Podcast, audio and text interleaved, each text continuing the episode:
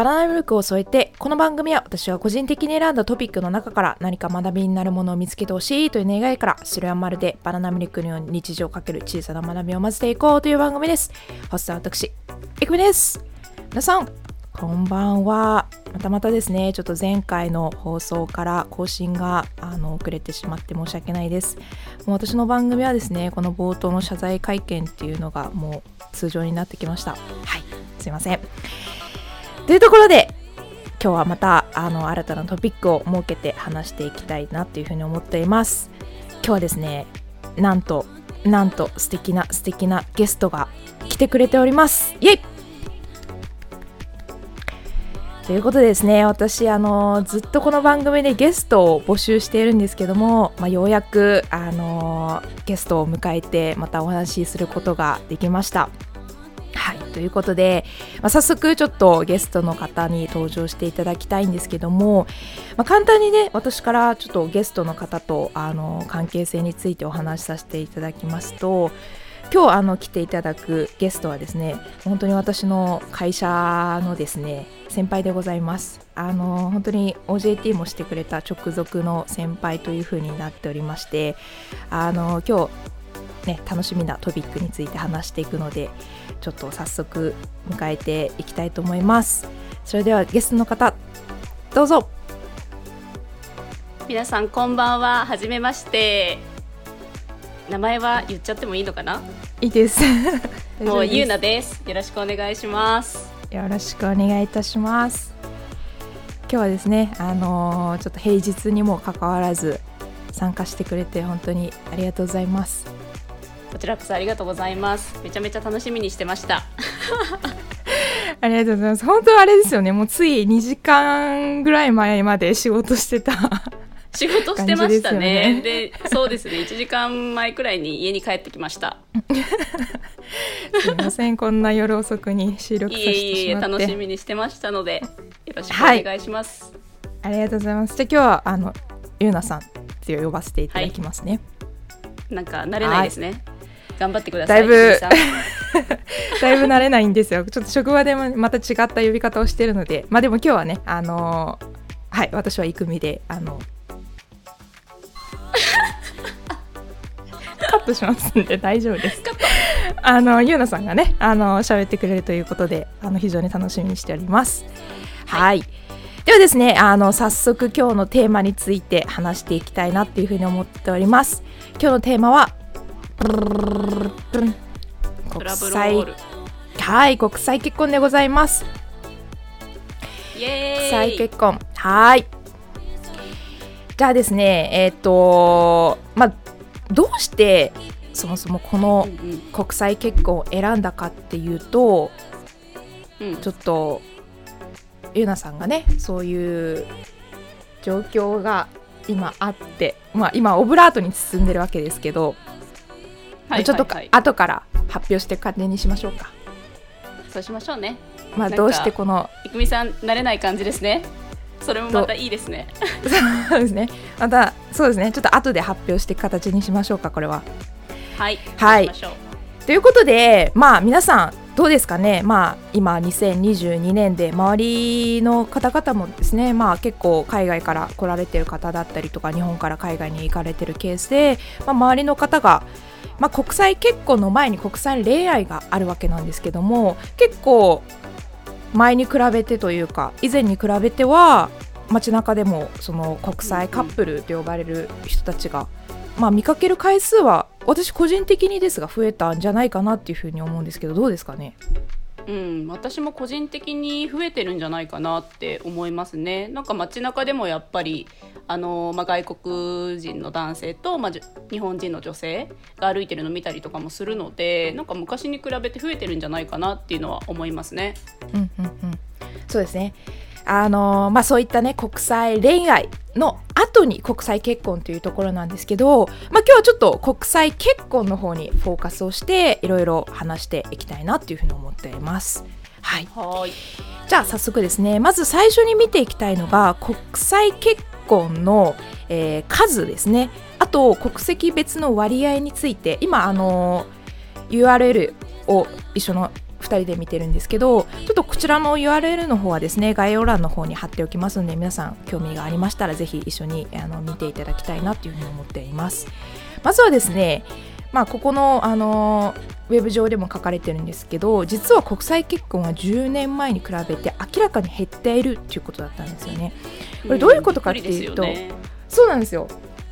これは私勝手なイメージとして、まあ、こういったあのグローバル化も進んでいく中であの、まあ、出会う可能性としては前よりはチャンスは増えてるはずなんですけど、まあ、国際結婚だけにフォーカスするとこうやって減っているっていうデータの方がちょっと多いというところであの見ていきたいなっていうふうに思ってるんですけども、まあ、こちらのデータはですね2009年と2019年のデータとしてあの表しているところになりますと。で、えっと、2009年が大体どれくらいだったかっていうと、えーまあ、3万5千人ですかね約。そうですね。そうですね。なんだ、うんうんうん、で、えっとまあ、10年後の2019年にはどうなってるかっていうと、まあ、約ですけど、まあ、2万2千人っていうとこですかね。うん。まあ、ざっくり。はい1万人くらい？そうですね、ね、減ってますね。減ってますね、うん、まあ、ちょっとここのデータをですねもうちょっとピックアップして見ていきたいなっていうふうに思うんですけども、はい、続きまして、えーと、国籍別のデータをちょっと見ていきたいなっていうふうに思っております。はい、はい、ではまず、えっと、日本人が男性の場合外国人女性の国籍はどの国が多いかっていうところなんですけども、まあ、こちらはですねあのランキング形式というふうになっておりましてあの第3位からちょっと発表していきたいなっていうふうに思っています。はいお願いします、はい、じゃあ日本人が男性の場合ですね外国人女性の国籍が多い国第3位は韓国でございます。うん韓国なんですね。韓国なんですよどうですか？韓流も。韓流ドラマとかも流行りましたからね。うん、なんか結構私の周りの友達も韓国人とあのお付き合いしてる方多いですよ。うん。うん。確かにこれはでもなんか納得できますね。韓流ドラマもあと k p o p とかですかね。今 k p o p そうですね。うん。はい。では続きまして、えー、第2位です、えー、第2位はフィリピンですね。フィリピンもやっぱり多いですよね。イメージありますね、まあ、国が近いっていうのもあるかもしれないですね、もしかしたら。はい、じゃあ栄えある第1位。第1位はですね中国でございます。中国。中国の方本当に日本にいっぱいいらっしゃいますもんね。これはですね確かにあのーまあ、人口っていうところでもそうなんですけどやっぱり地理が近いと、やっぱり恋愛がしやすいのかなっていう傾向があるのかなって思いますね。確かにそうですね、まあ、123位見てみるとやっぱりアジアの方が多いのかなっていうイメージなので、まあ、日本にね旅行に来て、あのまあ、そこからお付き合いが始まったりとかっていうのもあるのかなと思います。うん、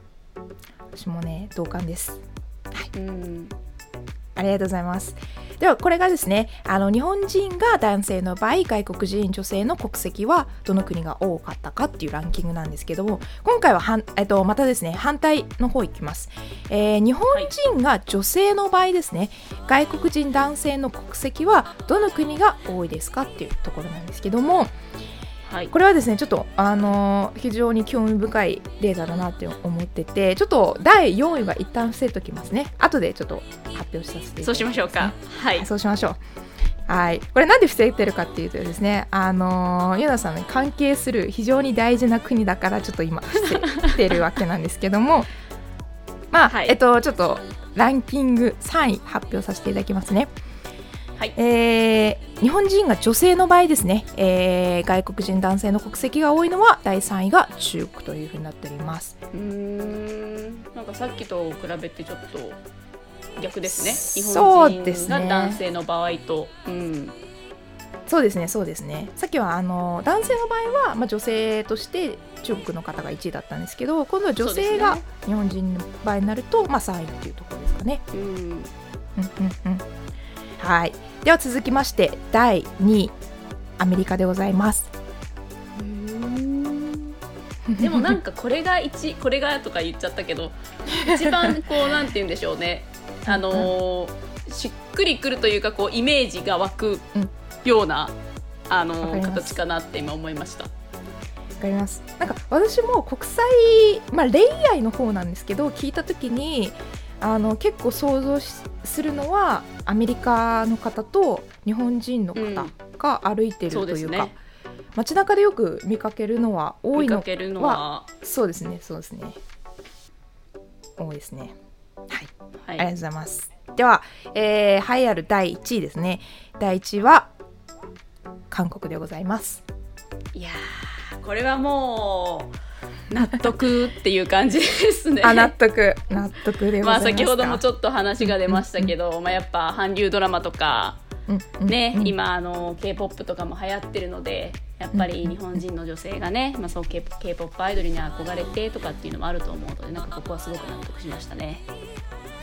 そうですね。韓国美男美女しかいないようなイメージですよね。イメージがありますね。はい、ありがとうございました。で、こちらですね、まあランキングになったんですけども、先ほど伏せていただいた、あ私が伏せたんですけど、えっと第4位が何かっていうとブラジルだったんですよ。はい、来ましたブラジル。来ましたね。こ来まれした。ついにあの皆さんこれなんでブラ なんでブラジルを伏せたかちょっと今理由を発表していただけますか？発表しますと、えーっとまあ私の主人がですねブラジル人ということで、まあ、先ほど郁美さんの方にちょっと4位を伏せていただいたっていうところになりますね。はい、ありがとうございます。そうなんですよ。まさかのびっくり驚きというところで、あの驚きですか？ゆのさんはですね、国際結婚をされているというところで、まああの種明かしじゃないんですけど、今日ゲストとしてあのお呼びさせていただきました。あの、私の周りでですね、国際結婚をされている方っていうのが、多分ゆのさんが初めてなんですよね。そうなんですか？そうなんですよ。あの恋愛とかはあるんですけど、はいはいはい結婚ってなるといないですね。うーん。そっか。交際はあるけども結婚うん。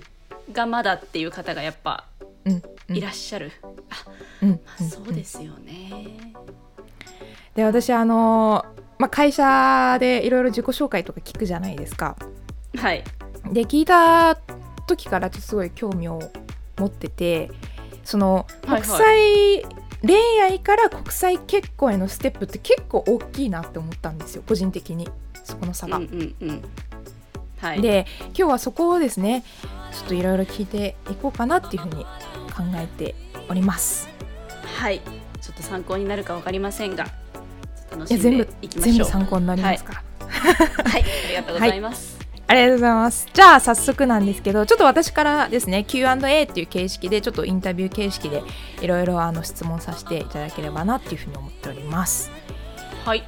はい、ではまずはえっとちょっとこれからししていく質問は、まあ、先ほどお伝えした URL の中から私がちょっと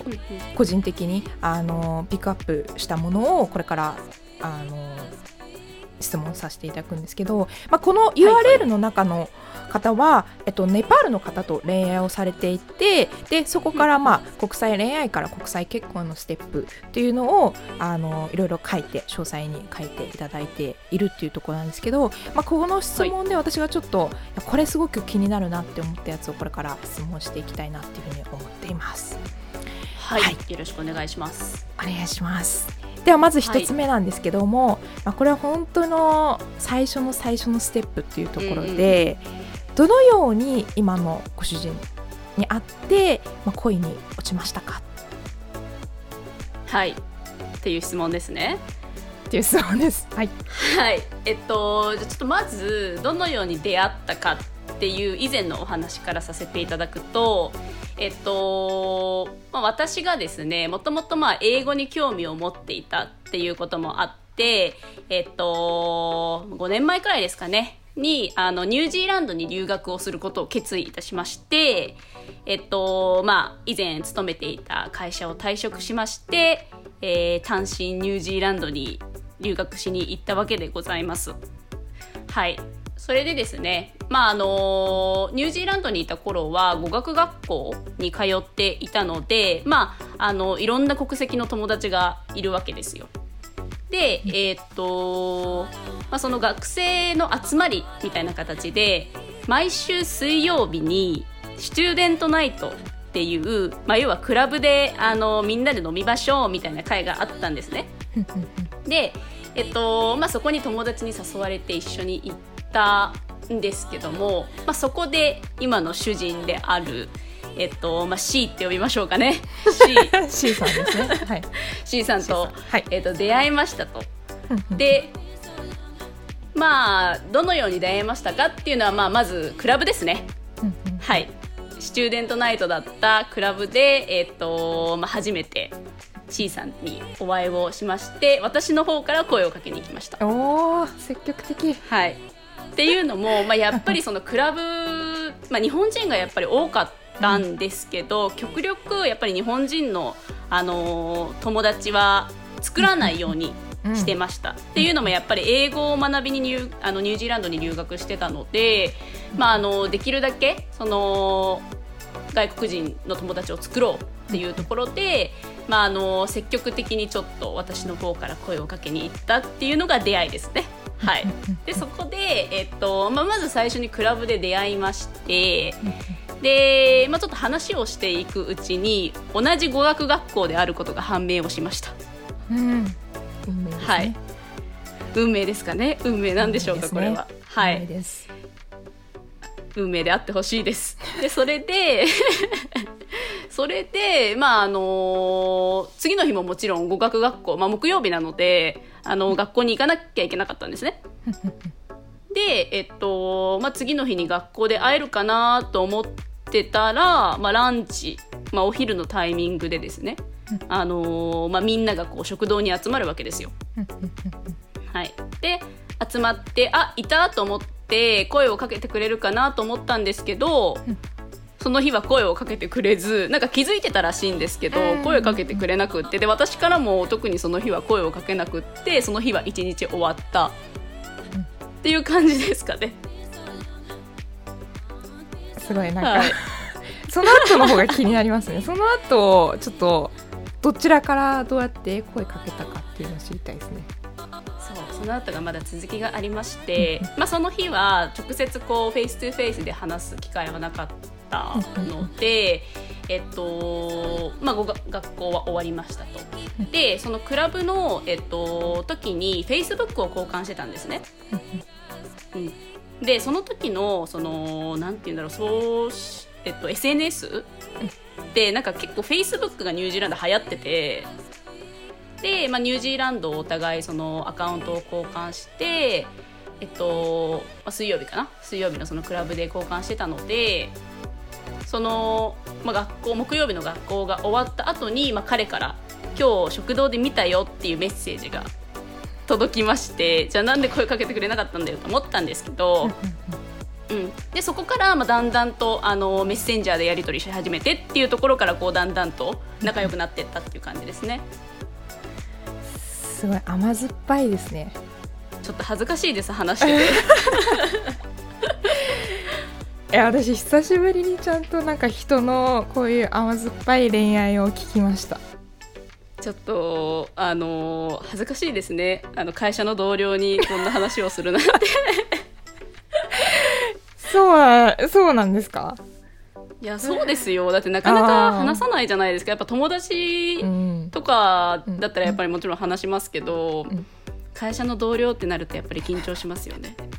同僚じゃないですよ。もう後輩なんであの何でも OK です。よ同僚ですよ。はい、いや素敵ですね。まあじゃあそうやってあの出会っていくうちに、まあ、メッセンジャーでやり取りして、まあ、お互いがお互いをちょっと気になり始めてみたいなところですかね。そうですそうです。で私もニュージーランドに、まあ、着いて本当1ヶ月後くらいうんにあの出会った彼でで、まあ、やっぱりお互いその母国じゃないじゃないですか、そのニュージーランドが。なので、まあ、彼のビザが、あのー私がとニュージーランドに到着した2ヶ月後くらいに切れちゃうっていう話になったんですね。っていうのも彼が、あのーまあ、学生ビザでニュージーランドに来ていてでその学生ビザが切れてしまうと。うん、で切れてしまうからちょっとやっぱりその本当にお付き合いするのか、もうこれでダメになってしまうのかっていうのを結構彼なりに悩んでたらしいんですけど、なんかちょうどいいタイミングでそのブラジル人に対するワーキングホリデーのビザの申請日があのちょうどあの近々でそのアプライできますよっていうお話があってじゃあちょっと試しに僕あの申請してみるよっていうことで申請してみたらラッキーなことにそのワーキングホリデーの抽選が当たって、まあ、もう少しニュージーランドで過ごせるからお互い付き合おうかっていう話になったんですよ。いや素晴らしいじゃないですか運命以外の言葉が運命なんですかね。いやこれは本当に、ま、全部なんかタイミングって言うじゃないですか。そうんの、まあ、結婚もそうですしまあ、恋愛のそのきっかけとかも。だからその一つ一つの出来事はやっぱりなんか、まあ、私個人的な考えなんですけど最後は結局全部意味があったっていうふうに思えば、うん。全部が運命だと思うんですよ。だから今の話を聞いてもしね、あのーそれじゃないパターンもあったじゃないですかいろいろ。とか考えると、ねうんやっぱりそういうのは大事な縁かなっていうふうに思いましたね。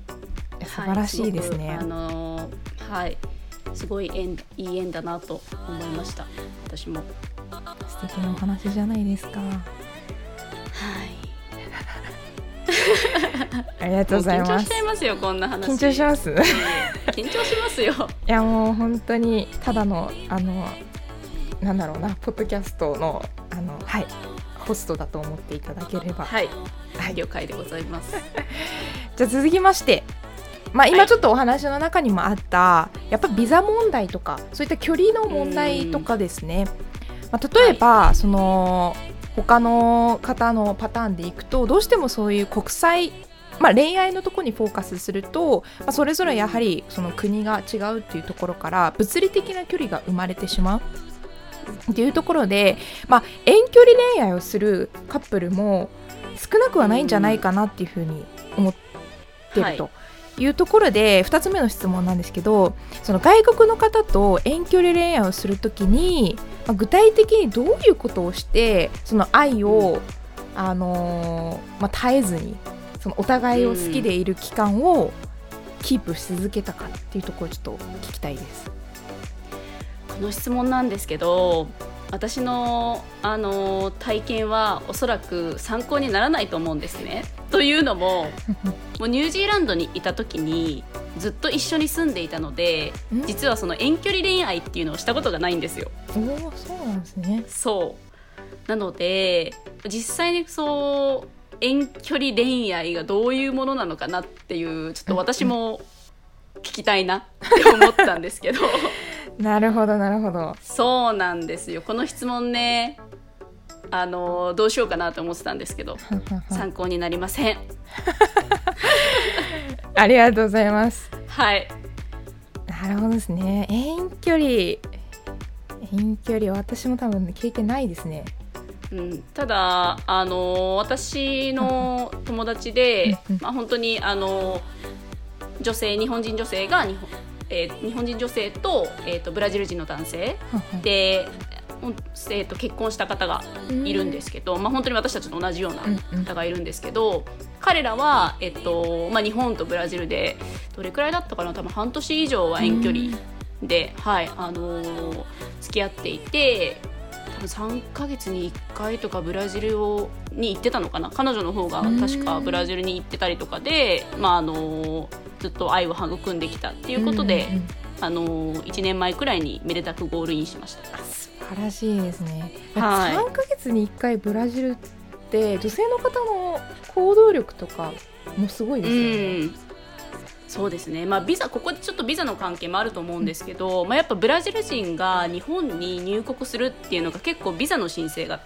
大変みたいで、うんまあ、どちらかというとやっぱり日本人の方がビザが取りやすいっていうところで、おそらくその女性の方がブラジルにあの遊びに行っていたのかなと思います。3ヶ月の期間って聞くとやっぱりその恋愛とその遠距離恋愛するときにやっぱり大事なのまあ共通してコミュニケーションかなっていうふうに思ってて、うん。やっぱり遠距離をするにも、まあ、そうやって定期的に会いに行くことが今の話だと聞いててコツなのかなっていうふうに思いました。うん、定期的にやっぱ会いに行くのとあとはまあ毎日電話して、まあ、うん。 FaceTime で例えば電話してとかっていうのも、すごく重要になってくるのかなと思います。うんそうですねあの ちょっとはい話一個ずれるんですけど、例えば、あの今日はあのちょっと会社の話になるんですけど お会いしたじゃないですかそのいつもえ？お顔しか見てない方と直接会ったじゃないですか。あはいはいはいはいそうですね。でやっぱりその、そうですよ、はい本当にタイムー。リーな今日の話なんですけど、ええええやっぱりその写真で見る印象と実際に会う印象って違いますよね。だいぶ違いますよ。私今日本当にびっくりしましたもん。ちょっと話ずれますけど。私ちょっとあの今の話聞いてて、はいやっぱり直接会わないとわからないことっていっぱいあるなって思っあります。たんありまですよね。す。はい。っていうはいすいませんちょっと本当に会社の話挟んじゃったんですけど まああの共通して言えるのはやっぱりちょっと直接であったりとかあのまあ見れるだけ顔とかですね今あのまあこうやってネットも発達しているところで、うんやっぱりメリットとなるのはこうやってこうコミュニケーションがしやすい遠く離れた人でもこうやって顔を見れるっていうのは、まあ、前のあの時に比べたら今の方がやっぱりやりやすいっていうところで、まあ、比較的前よりはちょっと遠距離恋愛するのにはメリットになる部分が多い時代なのかなって個人的に思いましたね。思いますね。ありがとうございます。じゃあ続きましてはい、まあ、さっきちょっとお話ちらっと出た、その彼との同棲ですね、はい、恋愛をしました。でえっ、とまあ次のステップとして一緒に住むっていうこの同居ですね、はい。があると思うんですけどじゃあそれが外国の方の場合外国の方と何かこう同棲するときにこうした方がいいっていった、まあ、tips とかですね。こういったコツがうまくいくよとか、まあ、反対にこういうことはあんまりしない方がいいかなみたいなことってありました？うんうんまあ、同居する時のコツかうーん難しいんですけどと私たちの場合はもう溜め込まず言いたいことを必ず言う。うんうんっていうのがすごいコツかなと思っててっていうのもあの、まあ、比較的やっぱり日本人の女性って日本人の男性と付き合ってるのもそうだけどあまりこう喧嘩とかうん言い争いをしないっていうイメージが私実は持っていてうんで、まあ、私もそのつもりでまあ彼とまあ付き合い始めブラジル人の彼とその付き合い始めたんですけど、まあ、やっぱり向こうからしてみるとあの、まあ、中に溜め込んでいるのはダメだと。だから自分が思っている気持ちをやっぱり表に出して言わないとわからないってすごく言われたことがあって、あまあでも確かにそうだなと思って。うんうん。うん、でやっぱ言わな言わないと伝わらないし自分の感情とかもやっぱりこう相手にこう見せていかないと感情とかも伝わらないので、まあ、外国人の男性と、まあ、同居する時とかもお付き合いする時っていうのはやっぱり自分の意見をしっかり言うっていうことはすごく大事だなって感じました。うん、なんかあのー同居にかな関わらず多分恋愛してる時もおそらくそうですよね。話したいとか思ってることをちゃんと素直に言う、そうですそうですまあもう全般ですよね、まあ、同居に本当同居に限らず。うんうんうん言いたいことは自分の意見はしっかり持って言うっていうのはすごくその彼から学んだところだなと思いましたね。うん。うん。うん、確かに。なんかこの日本の文化にいるとどうしてもその察しの文化というかあのなんですよね。やっぱりこう言葉にするのが難しい場面って結構あると思うんですよね。はいででも確かにその恋愛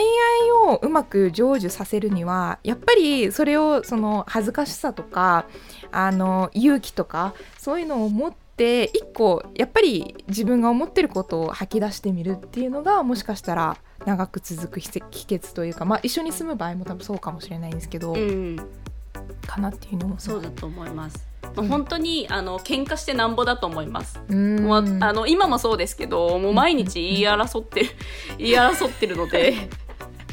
でもまあやっぱり寝るともうその次の日にはもう大丈夫なので、まあ、やっぱりこう自分の意見は必ずね、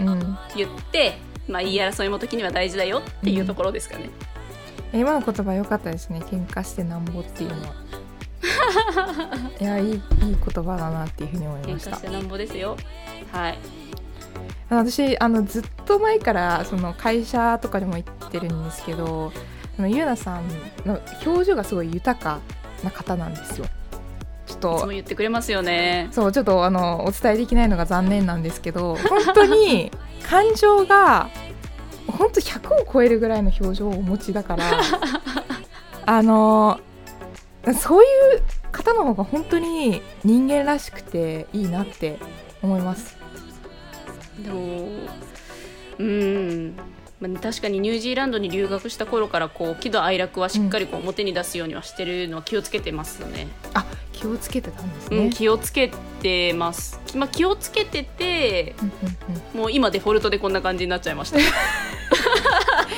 やでもその訓練すごい大事だなって思ってて結局その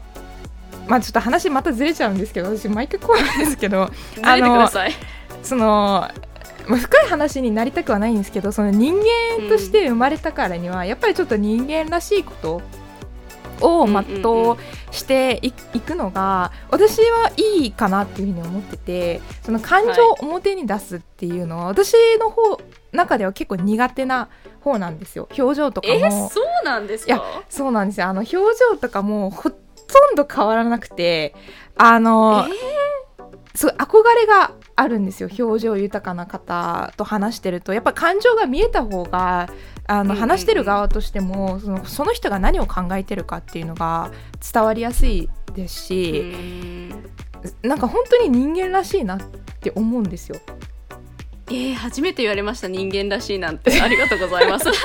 これあの私なりの 褒め言葉なんですけどあのいや本当に表情豊かであったりとかまあ本当感情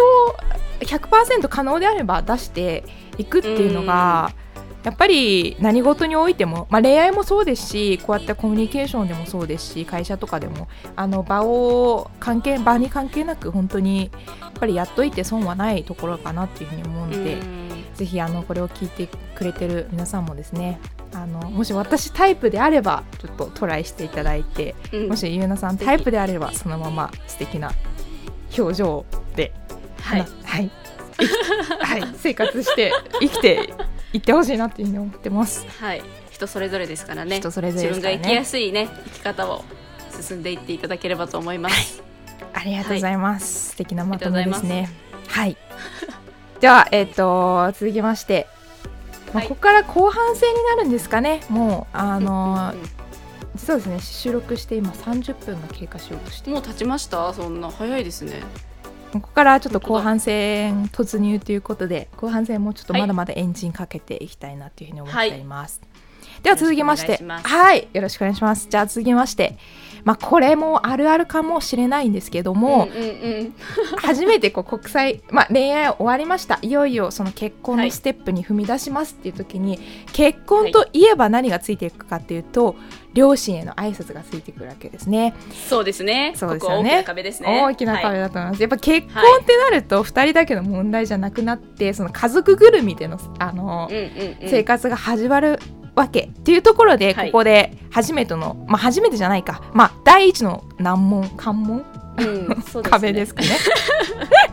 だから毎回噛むんですけどこれはもうあの視聴者さんっていうか聞いてくれてる人は分かってるので もう大丈夫です。もう訂正もしませんので。OK です。OK です。はい。えっとじゃあ続きの質問は両親が国際結婚に反対、うんうんうん何か方法はありますか？っていうところで。反対かうーんこれもまたまたちょっと参考にならないと思うんですけども。あのーまあ、まず私の両親の話からすると、まああのー実際にやっぱり結婚しますっていうなる前に、まあ、両親がニュージーランドにこう遊びに来てたんですね、まあ、年末のお休みに、まあ、ちょっと旅行に行こうかっていうことで、まあ、ニュージーランドに会いに来てくれてでその時に一度、えっとまあ、主人をもう会わせていたんですねでその時の印象がもうすごく良かったらしくって。あのまあ、両親的には、まあ、一人でねこうニュージーランドに留学をしていてやっぱり心配な部分が多かったらしくって、あのまあやっぱりパートナーが近くにそばでいてくれる、まあ、見守っていてくれるっていうのがすごくあの両親にとっては心強かったらしくってもうすごくもうあのファーストインプレッションはうんもうグッグッドガイみたいな感じで、うんうんうんうちの両親もすごく喜んでましたと。でえっとそうですね、まあ、実際に反対、まあ、いざ結婚しますっていうなった時は、あの実はニュージーランドにいた時に直接、まあ、うちの両親に電話をして、まあ、こういう運びとなりましたって電話で伝えたんですよ直接じゃなくって。で、まあ、両親もうすうすちょっと気づいてたみたいで、まあもう付き合いも長いしまあ結婚もするだろうみたいな形の予感をし、ね、持ってたらしくって、まあ、うちの両親はもう大賛成。うんうんもうもうノーも言わずうん。いいんじゃないっていう一言だけ、うん。うん、っていう感じだったので反対はなかったですね。で逆に、えっとまあ、主人の方の両親、うんについても、えっと、結婚する前に一度私もブラジルに会いに行ってたので、まあ、その時のあのファーストインプレッションはもう本当に優しい両親だな、この両親から生まれてきた主人はすごい優しいんだなっていうすごいこう。うんうんもう本当にいいお父さんとお母さんで、まあ、もちろんそのブラジルって、まあ、母国語がポルトガル語なんですけどもう全くポルトガル語も喋れないまま連れてかれたわけですよ。うんうんうん、で、えっと、もう本当に温かくハグで迎えてくれてああもうこの家庭にいれば安心だなって本当にその瞬間思いました。素晴らしいですねうん、だから反対も向こうの両親からも反対はなかったです。うーんうん、なんか今の話を聞いててちょっと付き合ってる時に両親にご挨拶する方がいいのかな？って思ったんですけどどうですかね？どうなんですかね。まあでもやっぱりお互い、まあ、付き合ってる時点で、まあ、こういう、あの女性と付き合ってるよこういう男性と付き合ってるよっていうのは、うん。まあ、あらかじめやっぱり言っておいた方が、国際結婚については、まあ、日本人のあの結婚もそうだと思うんですけど、まあ、やっぱり両親に一度、ね、結婚する前に合わせておいた方が、うん。なんかこういう人なんだなっていうのもやっぱ分かるし、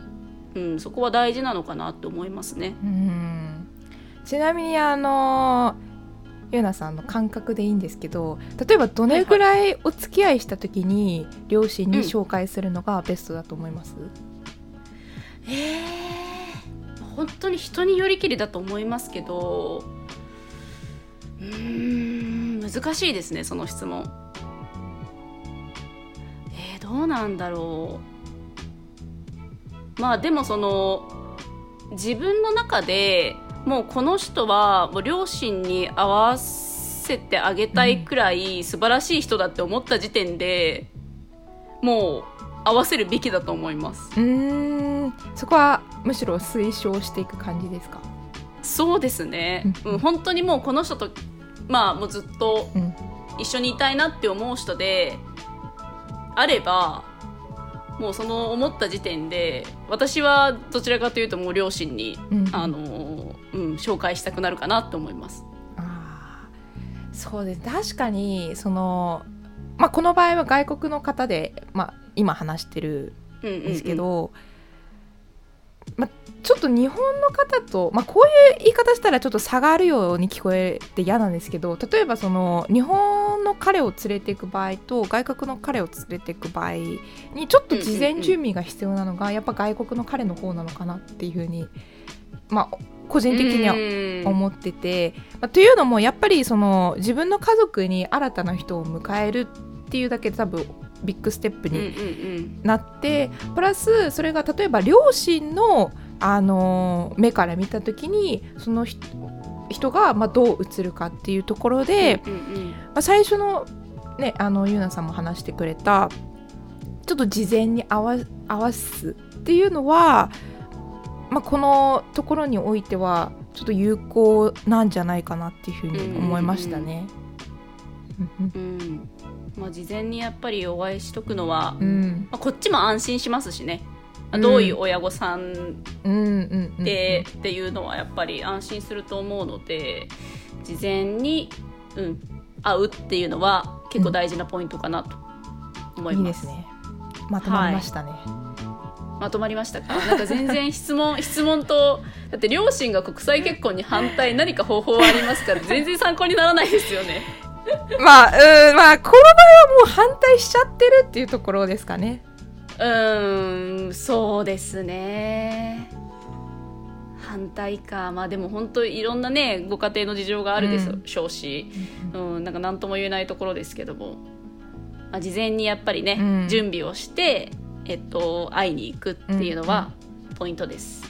まあ、防止策っていうことですね。この反対をされないような対策をこっちも取っていくみたいな。そうんそうですそうです。はい。ありがとうございます。はい。はい。ではえっ、ー、と続きましてですね、まあ、これ、はい、結構やっぱりもしかしたら一番気になってる人も多いかもしれないんですけども、まあ、これは国際結婚に限らずおそらくもう国際恋愛の段階で、まあ、障害となる、なるそうななりそうなところですかね。なんですけども、まあ、やっぱり外国の方と付き合っていく中で一番大,、まあ、大事っていうかあの大変な部分っていうのはあの、うん、国籍言語ですね。特に言語の壁であったりとかもしかしたらその外国の彼が、えっと、宗教で、えっと、自分と違う部分違いがあったっていう時に何かあの大変だった部分はありますかっていう質問なんですけどこれどうですかね？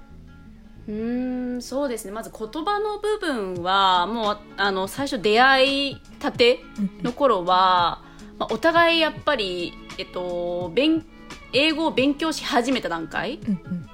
だったので、まああのコミュニケーション取るのはかなり苦労したと思います。っていうのもやっぱりそのブラジルはポルトガル語が母国語なのでやっぱり結構アクセントとかもすごい強かったんですね。でまあおそらく主人の方から見ても、まあ、日本人のアクセントとか結構苦労したと思うんですけど、まあ、そこについては言葉の壁は結構、あのコミュニケーション取るのが最初は難しかったっていうのはありますね。で、まあ、だんだんやっぱり一緒にいるうちにアクセントにも慣れてきたりとかでお互いやっぱりこう知らない単語とかも彼が知ってたりとかもするので、まあ、そういうところから自分で吸収をしていってで例えばそのボキャブラリーとかが、まあ、お互いに間違えてるところがあれば直したりとか、まあ、そういうのをし合いながら、あのー、そうですね。こう英語能力とかもこう一緒にステップアップしていったっていう感じになったので、まあ、今となってはあの思うのはやっぱり最初の頃はすごく大変だったなと。うん。まあ、でもだんだん付き合っていくうちに、まあ、お互いのアクセントにも慣れて、まあ、今となっては支障がないくらい、あの会話はできているっていうところなので、まあ、そこはすごくあの進歩したなと、成長したなと思いますね。うんはい。ここが言葉のところか、はい、ここが言葉のところで、はいはい、そうですね。であとは、まあ、宗教の違い、うん、そうですね。なんか日本まあ私は、まあ、日本ってその宗教って何なんだろうっていうところからまずちょっと始まっちゃうんですけど、うん、なんかこう日本って宗教はあるもののそんなとらわれてないじゃないですか。うん、うん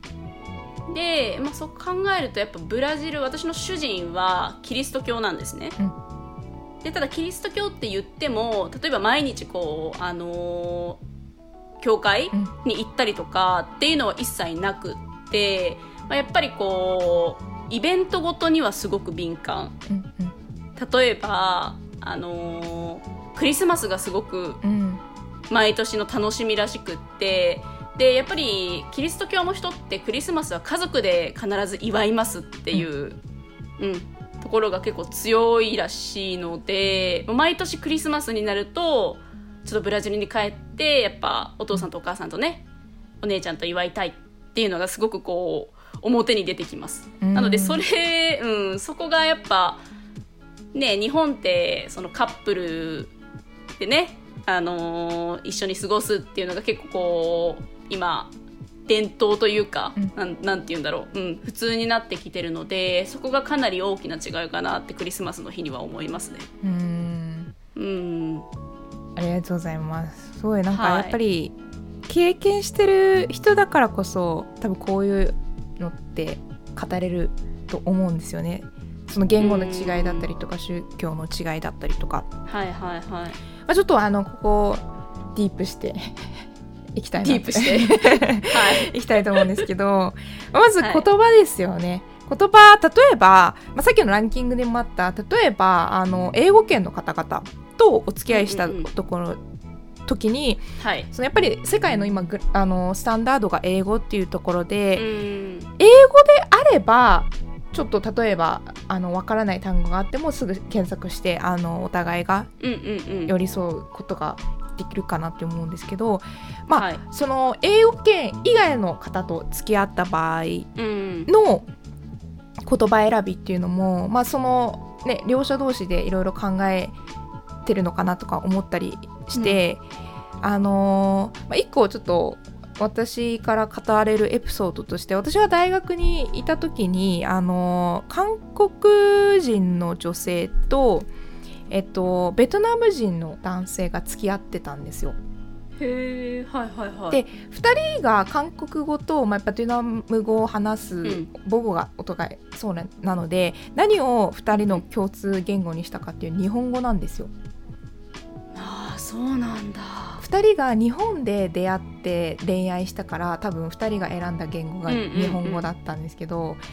あのまあ、そういうふうにそのお互いが母国語を持っててそれじゃない言語を新たな第三言語として共通の言語として選ぶはいカップルも多分いるかなと思思うんですよね。うんうんうん。まあ、そういった時にやっぱりお互いがその第三の共通の言語を見つけるか例えばゆうなさんがね今あの話してくれたそのお互いがどっちかを歩歩み寄るじゃないですけどうんうん。例えばポルトガル語についてちょっとはいはい。学んでみようとか、うんうん。まあ、第三言語のその英語を選ぶとかでもあれなんですけど、まあ、こういったなんか言語は多分一番の壁にはなる可能性はあるんですけど逆にあの学びの機会がうんうんうん。あるのはこういったやあるうん。そうですよねあの国際恋愛だからこそある部分ですよねきっと。うん、そうですね。ありますよね。まあただやっぱりこう出会ってみて、まあブラジルっていう国は知ってたものの、うんうんブラジルってブラジル語を喋るのか最初思ってたんですよ。わかりますよわかりでます。たおそらくその日本人のわかんないですよ。あの結構やっぱり聞かれるのが「えブラジルってブラジル語だよね」って言われるんですよ。うんうんで今となってはいやポルトガル語だよって言えるけど、まあ、実際私もか、あのーニュージーランドとかに留学していなかったらえブラジルってブラジル語だよねってやっぱ思うじゃないですか、なのでこうやっぱりいろんな人と出会うっていうのはすごく大事。いろんなことをやっぱり学べるし、ねあのーなんだろう友達もやっぱり増えるし、うん。すごく大事。ちょっとそれちゃったね。すいまいやせん。全然全然全然。いやあの本当に大事だなってあの思うのは例えばゆなさんの場合もそうだと思うんですけどその人の国籍だから恋愛をしたってわけじゃないと思うんですよ。その人を好きになって、その人なんか持ってるものが後から付属してくると思うんですよ。こあのうん。国籍であったりとか、あ言語は違かったんだっていうのがもう後から後からどんどんどんどんどんどん出てきて、まあ、そこでねお互いが歩み寄る始めるところだと思うんですけど、まあはい。これって本当にあの、まあ、いろんな方がの人がいていろんな恋愛するからこれがあの正しいとか正しくないとかっていうわけじゃないんですけど、うんうんうん。例えばその人を好きになります。でその人があの持っているもの例えば英語圏だから好きになったとかその人があのこういう宗教を持ってるから好きになったっていうわけではないと思うんですよほとんどの人はね。うんうんうん。その人を好きになって初めてあその人が自分と違うことを言語を喋るんだ宗教が違うんだっていうところが後からだうん。後からどんどん来るので、まあ、そこの歩み寄りっていうところが、まあ、こういった国際恋愛であったりとか国際結婚においては、やっぱり、まあ、大変ではあるとは思うんですけどやっぱり一番 そうですよね、ん。今のお話聞いててもね。やっぱりこういったあの大変さっていうところはあるんですけどでもやっぱそれが素敵な部分でもありますよね。うんうんうん。そうだと思います、うまあ、大変な時があるけども、うん。やっぱり幸せの方が大きいと思いますよ、うんいやーもう今の言葉が全てだと思います。経験者が語る その言葉と私が語るこの薄っぺらい言葉では全然違いやいうと思うんやいやいやででもそんなことないですよいくみさん。思うのででもだからそれをちょっと本当にお聞きしたかったんですよ。やっぱり経験者だからこそ語れるこの言葉の重みだったりとかその今聞いてくれる人に向けてのメッセージもあのすごく伝わる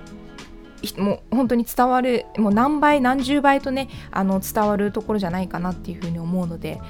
もう本当に今日はあのいろんな貴重な話をありがとうございます。こちらこそありがとうございます。というところで、はい。ちょっと名残は惜しいんですけどこれが最後の質問になっております。はいあっという間ですね。時間が過ぎあっという間ですね。いや